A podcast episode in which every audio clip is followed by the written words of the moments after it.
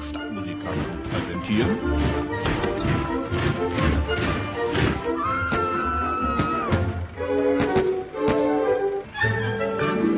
Geld.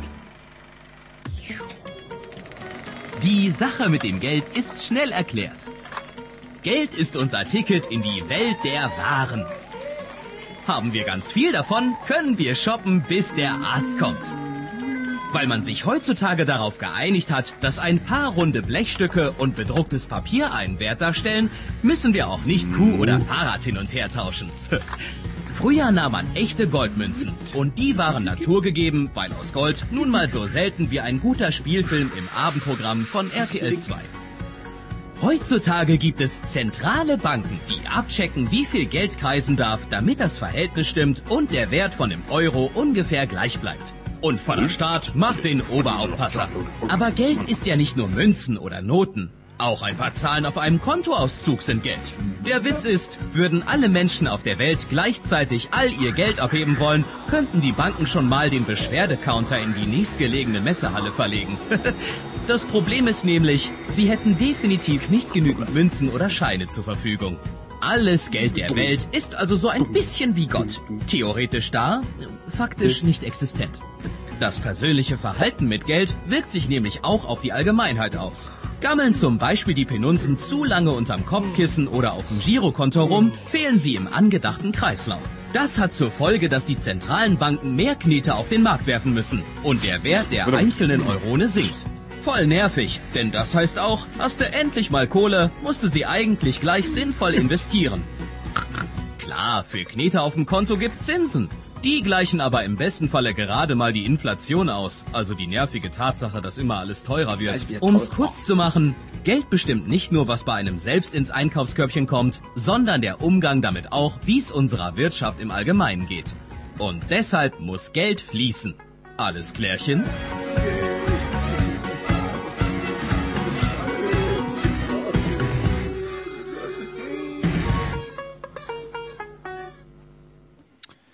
Genau, mit diesem Videoclip starten wir unsere neue Themenstaffel Reich durch Gott. Und ähm, dieses Video wirft gleich am Anfang eine sehr, sehr wichtige, interessante Frage auf, nämlich ähm, ist Geld wirklich ein bisschen so wie Gott? Oder ist Gott wirklich ein bisschen so wie Geld? Theoretisch da, aber faktisch nicht existent? Ich glaube, dass das eine Frage ist, die viele, viele Menschen heute haben, oder vielleicht sogar eine Aussage, die viele Menschen so für wahr halten. Ähm, theoretisch glauben viele irgendwie an ein höheres Wesen, das sie vielleicht auch Gott nennen, aber in der Praxis, wenn es um die Fakten des Lebens geht, ist Gott dann noch da oder ist er faktisch nicht existent?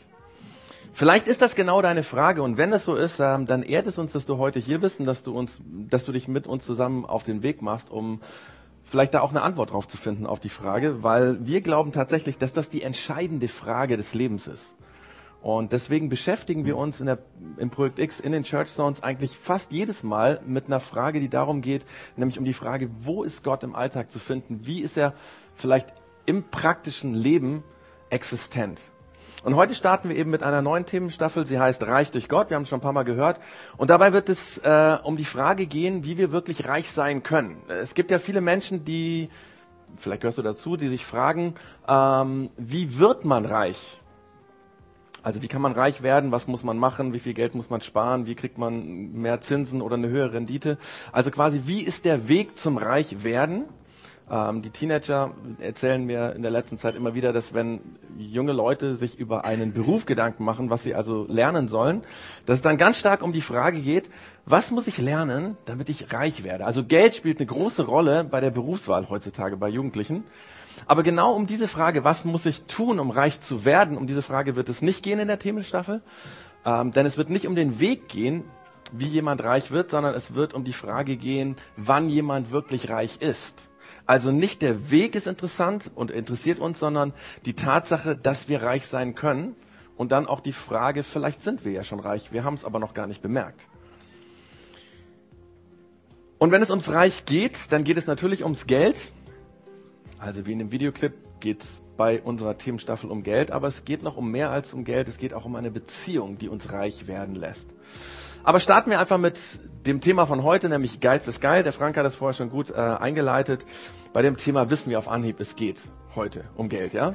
Und ähm, Geiz ist geil war ja, wie gesagt, diese Werbekampagne, wir haben es eben schon gehört, von dem Elektrodiscounter Saturn. Das war eine der bedeutendsten und bekanntesten Werbekampagnen im deutschsprachigen Raum. Noch viele, viele Jahre nach der Kampagne wissen die Leute diesen Slogan. Weiß übrigens zufällig jemand, wann, von welchen Jahren diese äh, Kampagne gelaufen ist? Der Frank hat es recherchiert. Das ist gemein. Ähm, genau, also würde man wahrscheinlich sagen, vor zwei Jahren, vor drei Jahren? Es ist schon neun Jahre her. 2002 bis 2007 ist diese Kampagne gelaufen. Und ähm, trotzdem kennt heute fast jeder diesen Slogan. Es weiß nicht mehr jeder, ist der Saturn gewesen oder vielleicht auch der Mediamarkt, aber ist alles nicht so schlimm, weil beide Discounter gehören zur, zur selben Unternehmensgruppe. Also Geiz ist geil. Das ist bis heute in aller Munde. Die Frage heute von uns ist, ist das wirklich so? Zumindest hat es ja den Anschein, wenn wir uns mal so das deutsche Umfeld anschauen, weil fast kein Land hat so viele Discounter wie wir. Und äh, ständig sind wir auf der Suche nach dem noch günstigeren Produkt. Und wir schauen, der Frank hat es eben schon gesagt, wo das Sofa vielleicht noch billiger sein könnte oder vielleicht nächste Woche in der Werbung noch billiger. Die Werbung äh, sagt ständig, dass Sparen sehr wichtig ist. Spar dich glücklich. Äh, sie sparen 45 Prozent des Originalpreises oder spar so viel du kannst. Alle Werbungen versuchen uns einzureden, dass wir sparen, wenn wir in diesem Geschäft dieses Produkt kaufen dass wir bei dem Kaufen eigentlich überhaupt kein Geld sparen, sondern ausgeben, das verschweigen sie natürlich. Ähm, aber so ist unsere Werbung, auch in unseren Firmen ist das übrigens so. Also eine der höchsten Maxime in der Wirtschaft lautet im Moment Gewinnmaximierung. Und äh, dabei wird der Gewinn, damit der Gewinn maximiert wird, wird in der Regel dann auch an irgendeiner Stelle gespart, zum Beispiel an der Qualität. Also natürlich ist es sinnvoll, wenn äh, man für die Produktion nicht verschwenderisch äh, mit den Ressourcen umgeht. Das ist gar keine Frage. Aber in der Regel geht es ja nicht darum, sondern es geht ganz stark um die Frage bei den Firmen, wie kann man so viel wie möglich die Kosten einsparen, dass der Gewinn so hoch ist, wie nur irgend geht. Und in der Regel leidet dabei irgendetwas, ich habe es eben schon gesagt, entweder die Qualität oder die, der Service oder die Arbeitsbedingungen bei der Produktion oder auch die Sicherheitsvorkehrungen. Wenn ein Nachbar so leben würde, dann würden wir ihn geizig nennen. Äh, in der Industrie nennen wir das Gewinnmaximierung, ist eigentlich dasselbe, aber hört sich halt besser an weil wir wissen alle, dass das eigentlich nicht gut ist. Wir ärgern uns über eine schlechte Qualität, selbst wenn das Produkt 50 Prozent weniger gekostet hat. Wir hassen einen schlechten Service, wenn wir 20 Minuten zum Beispiel in der Warteschleife hängen und danach immer noch nicht schlauer sind, ja, nachdem wir mit dem Servicemitarbeiter geredet haben. Wir beklagen, dass in China, in Indien oder in anderen Ländern Menschen zu unmenschlichen Bedingungen arbeiten müssen und dafür die deutsche Belegschaft entlassen wird. Und wir sind geschockt, wenn ein Gebäude zusammenbricht, weil in der Planung und beim Bau gespart wurde. Und überhaupt mögen wir geizige Kollegen und geizige Nachbarn nicht. Wir wissen, dass Geiz keine gute Idee ist. Und trotzdem leben wir oft genauso, weil wir uns zum Beispiel von der Werbung verleiten lassen, zu sparen, wenn wir eigentlich Geld ausgeben.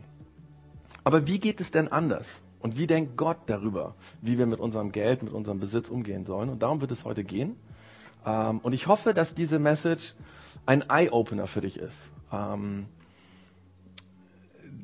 dass wir verstehen, alle miteinander, wie Gott über Geld denkt und warum das viel, viel sinnvoller ist, wie wir oft über Geld denken, wie wir auch mit unserem Geld und mit unserem Besitz umgehen. Übrigens ist das Thema, also dieses Thema Geld, äh, das Thema, von dem Jesus am aller, allermeisten gesprochen hat. Ähm, Jesus hat ja viele Reden gehalten, er hat über viele Themen geredet, aber das Thema Geld ist das, das könnt ihr nachprüfen, was am meisten in den Reden von Jesus vorkommt, nämlich der konstruktive, der richtige, der gute Umgang mit Geld und mit Besitz. Und dabei ging es Jesus immer darum, den Menschen die Augen zu öffnen, Gottes Sicht von Geld zu bekommen und dadurch sich zu verändern. Aber schauen wir uns dazu einfach mal eine Beispielgeschichte, eine Parabel an, die Jesus erzählt hat. Ähm, Jesus hatte gerade zu einer großen Volksmenge gesprochen. Ähm, es waren viele verschiedene Leute da. Es waren in der Volksmenge reiche Menschen, es waren ärmere Leute, es waren gebildete, es waren nicht so gebildete Menschen. Es waren die religiösen Führer da und es äh, waren auch Randgruppen der damaligen Zeit da, zum Beispiel Zolleinnehmer oder Prostituierte. Die Menschen, die in der damaligen Gesellschaft als Sünder beschimpft wurden.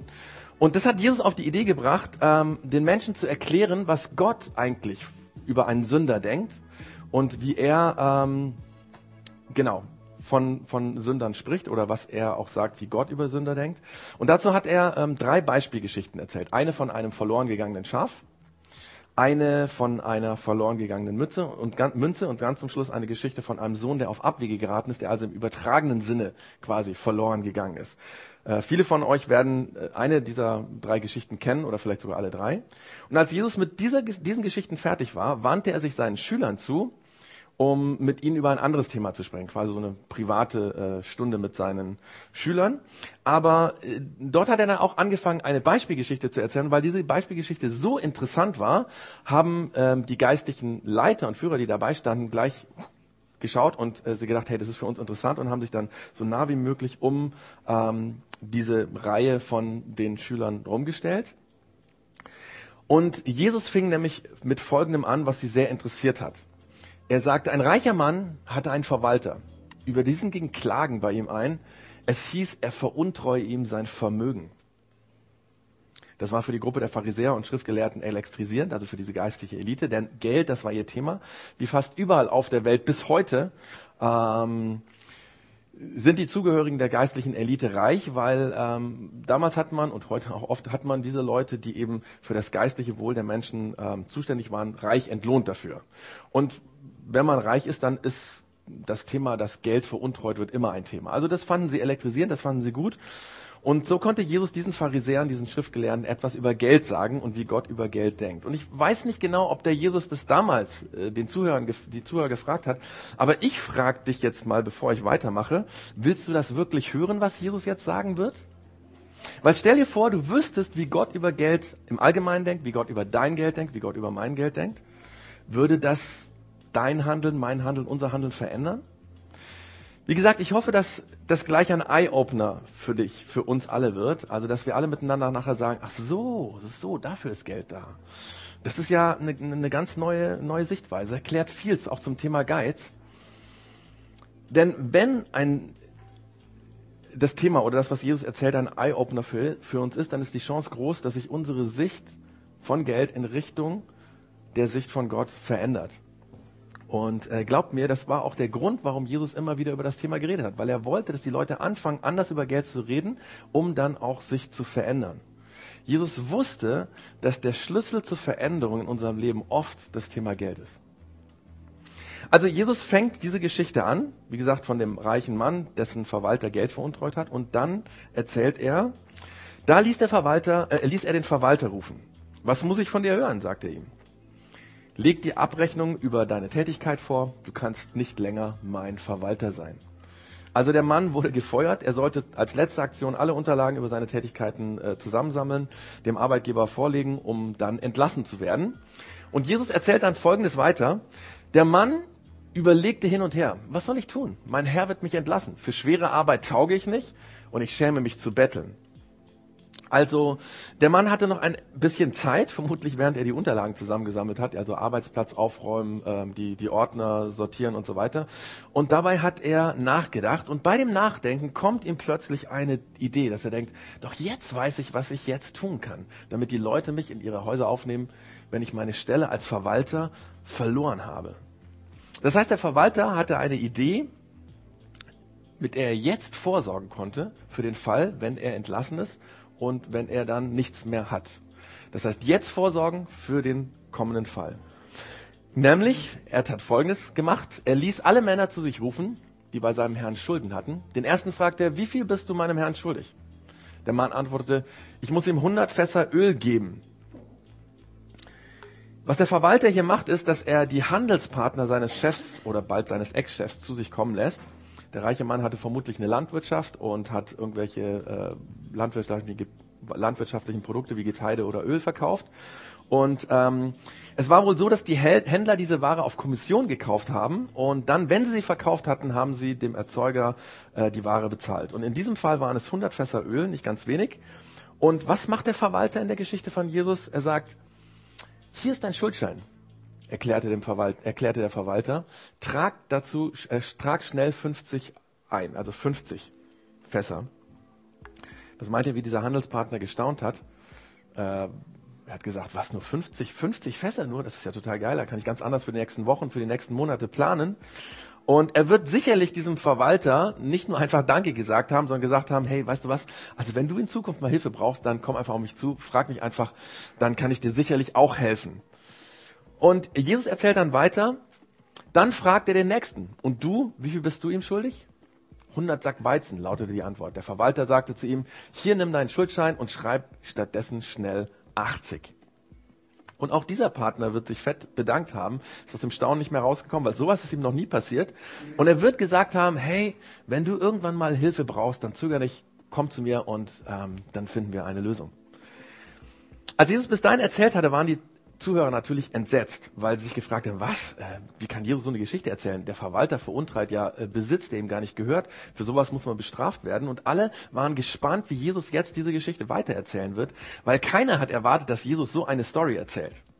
Aber Jesus hat wahrscheinlich mit einem Grinsen im Gesicht die Geschichte wie folgt weitererzählt und damit hat er seine Zuhörer vollends geschockt. Er sagt, da lobte der Herr den untreuen Verwalter dafür, dass er so klug gehandelt hatte. Jesus stellt heraus, der Verwalter war klug und er hatte etwas Zeit und er hatte die Möglichkeit, etwas zu tun. Und diese beiden Dinge bringt er zusammen und sorgt für seine Zukunft vor.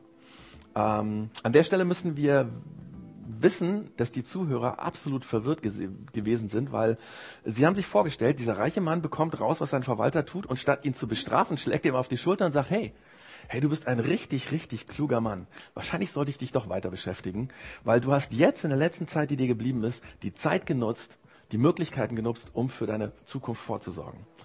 An dieser Stelle, als die Verwirrung perfekt ist, steigt Jesus aus dieser Geschichte aus und sagt zu seinen Zuhörern Folgendes. In der Tat, die Menschen dieser Welt sind im Umgang mit ihresgleichen klüger als die Menschen des Lichts.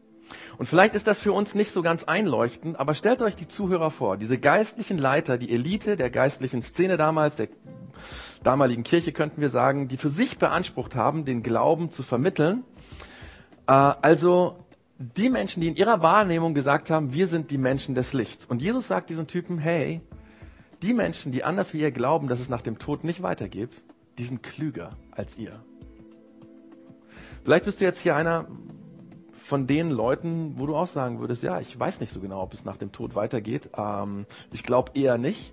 Dann würde Jesus jetzt zu dir sagen, weißt du was? Du bist klüger als viele von denen, die glauben, dass es nach dem Tod weitergeht und für die der Glaube sehr wichtig ist.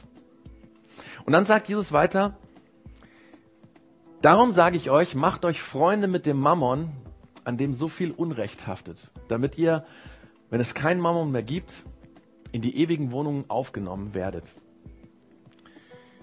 Man muss bei diesem Satz wissen, dass der Begriff Mammon, an dem viel Unrecht haftet, oder an manchen anderen Stellen heißt es auch ungerechter Mammon, zur Zeit von Jesus einfach Geld und Besitz meinte. Das wussten alle Leute. Klingt für vielleicht ein bisschen komisch, aber damit es für uns auch ein bisschen äh, klarer ist, verändere ich das einfach mit Geld. Also er hat gesagt, darum sage ich euch, macht euch Freunde mit dem Geld, an dem so viel Unrecht haftet, damit ihr, wenn es kein Geld mehr gibt, in die ewigen Wohnungen aufgenommen werdet. Ich weiß nicht, ob du Jesus zugetraut hast, dass er so etwas sagt. Wir sollen Geld nutzen, und zwar Geld, was auf dieser Welt oft für viel Schlechtes benutzt wird, um uns Freunde zu machen, damit wir, wenn wir sterben, also wenn das Leben zu Ende ist, in die ewigen, in, das, in die ewigen Wohnungen aufgenommen werden. Äh, dass uns im ewigen Leben, Leben jemand applaudiert, abhängig davon, wie wir mit unserem Besitz umgegangen sind. Dass wir uns Freunde mit Geld machen sollen dass wir anderen damit helfen sollen? Um richtig zu verstehen, was Jesus hier mit dieser Beispielgeschichte eigentlich sagen will, müssen wir wissen, dass Jesus mit solchen Beispielgeschichten immer vor allen Dingen einen Punkt rausheben wollte. Also es geht bei diesen Beispielgeschichten nicht darum, dass jedes Detail übertragen wird, so nach dem Motto, der reiche Mann ist Gott und der Verwalter sind wahrscheinlich wir und das Geld ist das und das und das. Ähm, darum geht es nicht. Das heißt, Jesus macht uns nicht hier Mut, dass wir das Geld von anderen veruntreuen sollen. Ja? Darum geht's nicht. Das ist ganz klar.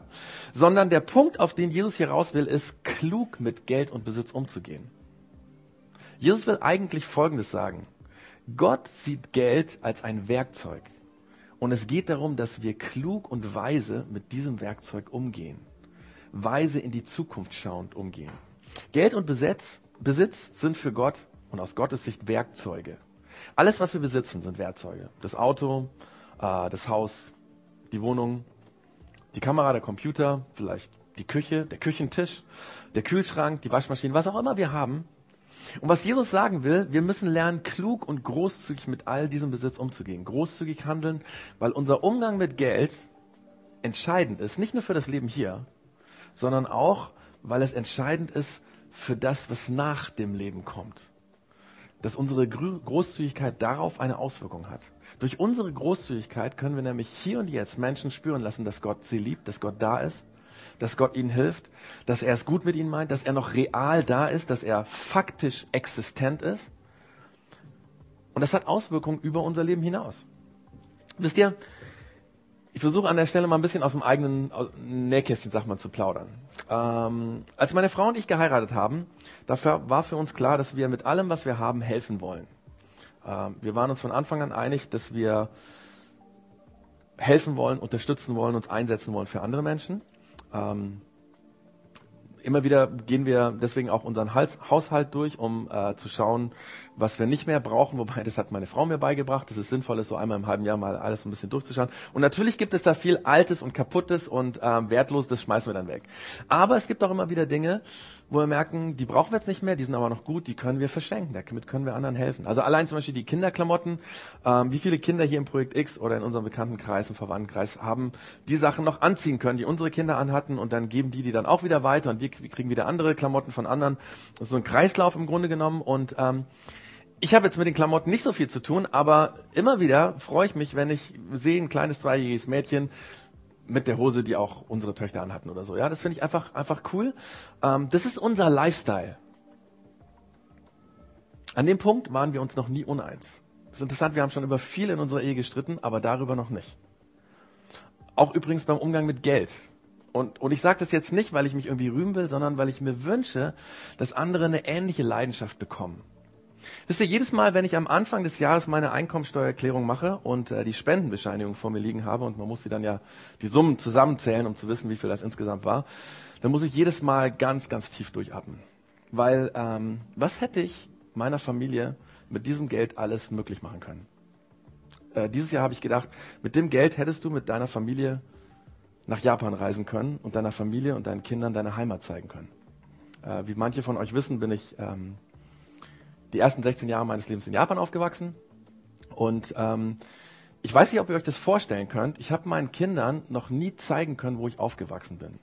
Meine Kinder kennen meine Heimat nicht. Und mit dem Geld, was ich gespendet, was wir gespendet haben, hätten wir dieses Jahr als Familie komplett einfach nach Japan reisen können und ich hätte ihnen zeigen können, wo ich aufgewachsen bin. Und dann musste ich tief durchatmen.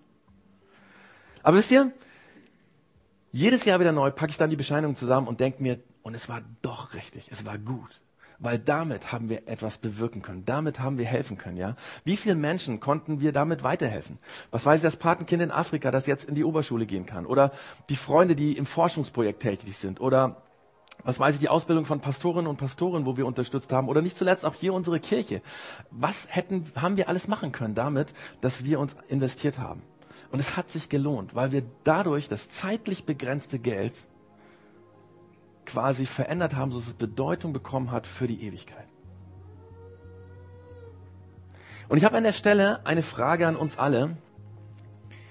Und zwar folgende Frage. Was besitzt du und wie kannst du es einsetzen? Was besitzt du und wie kannst du es einsetzen? Und damit verbunden gleich eine noch viel, viel schwierigere Frage. Und mich fordert das auch heraus. Also ich rede jetzt hier nicht von oben und äh, für mich ist alle easy. Die Frage, was besitzt du, das eigentlich zu nichts zu gebrauchen ist? Was besitzt du, was eigentlich zu nichts zu gebrauchen ist? Es kann sein, wenn diese Predigt, wenn diese Geschichte von Jesus für dich ein Eye-Opener ist, wenn du plötzlich bemerkst, wie Gott über Geld denkt und du denkst, hey, das das ist eigentlich sinnvoll. So möchte ich auch denken. Es kann sein, dass du dann nachher nach Hause kommst und Dinge in deiner Wohnung, in deiner Garage, im Garten oder sonst wo siehst, die eigentlich unnütz sind. Äh, die plötzlich für dich unnütz sind. Bis dahin war es immer so, dass, es, dass, du stolz warst, wenn irgendwie Besuch gekommen ist und du konntest das vorzeigen. Und jetzt schaust du das an und du denkst dir, krass, wie viel hätten wir für das Geld helfen können? Was hätten wir, was hätte ich machen können mit diesen Dingen? Viel Wichtigeres, viel Bedeutenderes. Vielleicht, wenn es dir so geht, ist es dann eine gute Idee, die Sachen zu verkaufen und das Geld oder einen Teil des Geldes zu spenden und zu helfen. Und Jesus würde sagen, genau das meine ich. Genau das ist das, was ich sagen will. Alles ist ein Werkzeug. Und wir müssen schauen, dass wir dieses Werkzeug sinnvoll und klug nutzen. Aber Jesus ist noch nicht am Ende. Er sagt nämlich weiter, wer in den kleinsten Dingen treu ist, ist auch in den großen treu. Und wer in den kleinsten Dingen nicht treu ist, ist auch in den großen nicht treu. Wenn ihr also im Umgang mit dem ungerechten Mammon nicht treu seid, wer wird euch das wahre Gut anvertrauen? Hier steht wieder dieser Ausdruck ungerechter Mammon und ich ändere den auch nochmal in Geld ab, damit es für uns ein bisschen deutlich ist. Wenn ihr also im Umgang mit dem Geld nicht treu seid, wer wird euch dann das wahre Gut anvertrauen? Will heißen, wenn du das irdische Geld und den Besitz und das, dein Eigentum nicht für das benutzt, für das es eigentlich dir gegeben wurde, nämlich um großzügig zu helfen, großzügig es für andere einzusetzen, wer will dir dann wirklich wichtige Dinge anvertrauen? Und dann verstärkt Jesus das nochmal, indem er noch eins draufsetzt und sagt, wenn ihr das nicht treu verwaltet, was euch doch gar nicht gehört, wer wird euch dann euer wahres Eigentum geben? Jesus sagt dir, dass Geld nicht nur ein Werkzeug ist, sondern dass Gott es wie eine Prüfung betrachtet. Dass er nämlich wie in einer Prüfung nachschaut, wie wir mit Geld umgehen. Und nachdem wir damit umgehen, entscheidet er, ob er uns noch mehr anvertrauen kann, wichtigere Dinge anvertrauen kann.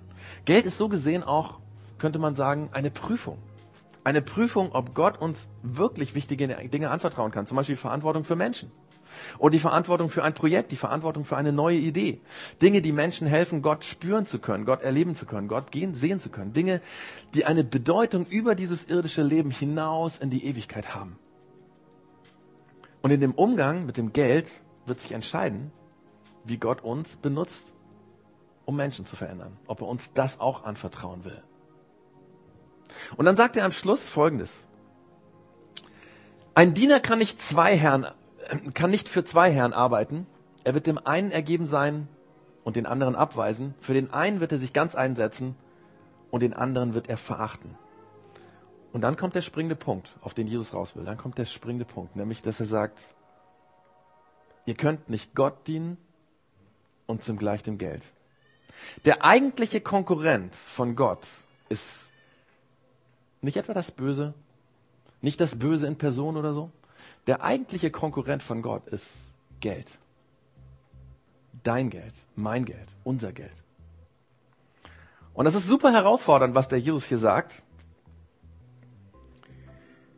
Das, was den meisten Menschen im Weg steht, sagt Jesus, um an Gott zu glauben. Und ich meine jetzt nicht, um irgendwie für wahr zu halten, dass es Gott gibt, ja, sondern mit Gott zu reden, auf ihn zu hören, dem Beispiel von Jesus zu folgen. Das, was den meisten Menschen daran hindert, ist das Geld, der Besitz, der Eigentum das Eigentum.